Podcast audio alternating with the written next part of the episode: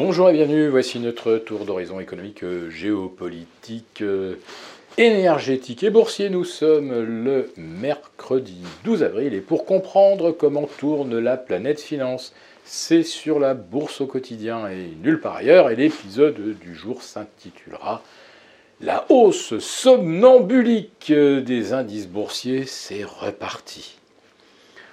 Bon, c'est surtout reparti pour le CAC 40 euh, qui en est, je crois, à 7 ou 8 séances de hausse avec une seule petite consolidation intermédiaire. Et le CAC 40 qui inscrit un nouveau record historique absolu. Bah oui, vous ne pouvez pas ne pas en parler aujourd'hui. On est allé au-delà de 7430 alors que ça pouvait bloquer. Euh, assez logiquement autour de 7390. Alors, le CAC au-delà de 7004, est-ce que d'un seul coup, euh, les opérateurs se ruent à l'achat? Eh bien, figurez-vous qu'on a franchi le cap des 7004 dans un calme et une absence de volume digne d'un 15 août ou d'une trêve des confiseurs, puisque euh, à la mi-séance, on était encore très loin d'avoir atteint le milliard d'euros de transactions. Ça monte complètement dans le vide et ça monte comme d'habitude avec les valeurs du luxe, plus deux ou trois autres incontournables de type Air Liquide ou Engie. Tiens, Engie, un exemple vraiment euh, marquant de ce à quoi on assiste depuis euh, fin mars, 11 séances de hausse consécutives sur NJ. Alors oui, certes, c'est une valeur de rendement, euh, et le rendement est quand même euh, appréciable, il est de 8%, mais on vient d'engranger 10% en 11 séances, et ça continue de payer. Mais tout ça dans des petits volumes.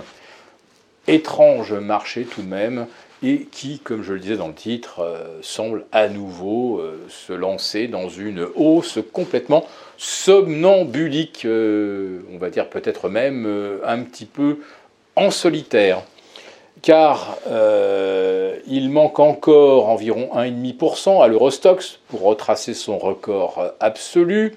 Il en manque un peu plus au DAX. Et euh, globalement, il n'y a que le MIB, c'est-à-dire euh, l'indice euh, phare de Milan, pour retracer, comme le CAC 40, son record absolu. Mais il en manque encore environ 0,4 ou 0,5 pour retracer exactement ces sommets du 5 janvier 2022. Et oui. ces indices sont donc sur des sommets, mais je ne m'explique pas ou très difficilement comment on peut les atteindre avec aussi peu d'acheteurs et aussi peu de titres participant justement à l'ascension indicielle. Euh, aux États-Unis, c'est particulièrement frappant. Le, le SP 500 est remonté de 3007 à 4100 avec 10 titres. Et encore, euh, parce que 10 euh, titres, euh, ça, représente peut-être 15 ou 20% de l'indice, mais en réalité, la hausse du SP, c'est les 5 titres, ce sont les 5 GAFAM. Les autres, on les mentionne parce que oui, ils ont des performances depuis le 1er janvier qui sont appréciables, mais globalement, les achats sont ultra concentrés sur les valeurs du luxe à Paris, sur les GAFAM aux États-Unis. Et on peut se demander, mais euh, qu'est-ce que cela signifie? Ben, Comme on l'observe au quotidien, il n'y a aucun volume et on est sur des sommets historiques, eh bien finalement les gérants jouent la prudence. Ils ne vont que sur les dossiers où on a un peu de profondeur dans les carnets d'ordre au cas où ça tournerait mal. Alors vous allez me, me demander, mais Qu'est-ce qui pourrait bien tourner mal puisque rien ne tourne mal? Vous le constatez, on est revenu au sommet historique avec des taux qui à un an de distance sont passés de 0 à 350 points en Europe, de 0 à 500 points aux États-Unis. on est revenu sur les sommets avec euh, des bénéfices qui étaient sur une pente de plus 20 début 2022 et qui sont maintenant sur une pente de moins 5 à moins 7 en 2023. On avait 6% de croissance, ou voire un peu plus, à fin 2022. On va tranquillement vers les zéros. Et d'ailleurs, le FMI vient de revoir à nouveau à la baisse ses prévisions de croissance pour 2023.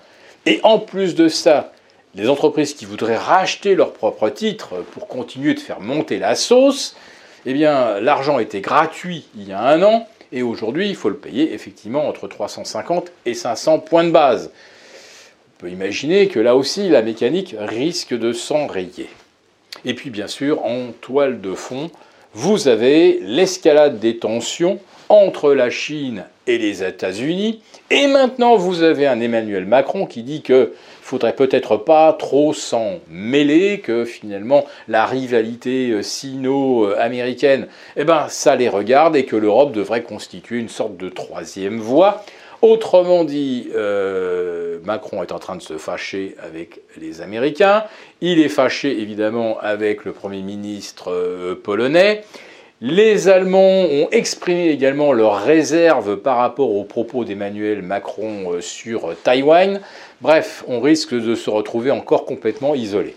Mais pour une fois, pour une fois, euh, la position d'Emmanuel Macron semble courageuse parce qu'effectivement, les Américains euh, ont sans vergogne décidé de subventionner complètement leur économie avec l'IRA les Américains nous entraînent dans une guerre dont on peut se demander effectivement si, comme le dit Emmanuel Macron, c'est pas une guerre euh, qui n'est pas de notre ressort.